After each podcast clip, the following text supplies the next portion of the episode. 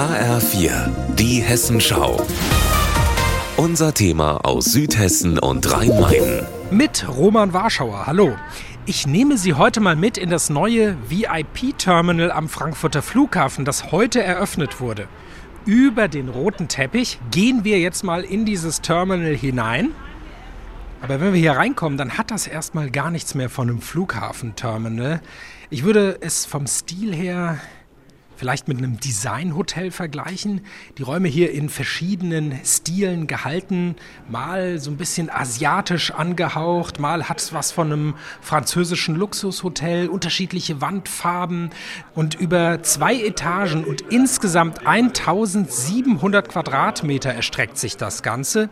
Sebastian Thurau, er ist der Leiter des VIP-Services am Flughafen. Hier gibt es zum Beispiel eine Bar, es gibt à la carte Essen für alle Gäste, aber was bietet denn das Terminal darüber hinaus? Wir haben ganz besondere Räumlichkeiten, die Gaming Lounge, die Cigar Lounge, die Bibliothek. Wir haben private Suiten, Konferenzräume, plus dann noch der Service, den wir am Gast anbieten. Das heißt also eine ganz individuelle Betreuung. Und im Prinzip kann hier ja auch jeder zum VIP werden. Es ist am Ende eine Frage des Preises. Sie müssen kein First-Class-Gast sein. Rein theoretisch bedarf es nur einer entsprechenden Liquidität, um das Produkt hier buchen zu können. 430 Euro kostet es hier für die erste Person, 240 für jede weitere. Für eine vierköpfige Familie sind dann das also schnell schon mal über 1000 Euro. Dafür wird man dann am Ende mit der Luxuslimousine direkt zum Flieger gebracht. 20 Millionen Euro hat Fraport hier investiert. Ich bin jetzt in eine der extra buchbaren Suiten gegangen und hier treffe ich Anke Gießen. Sie ist im Vorstand der Fraport.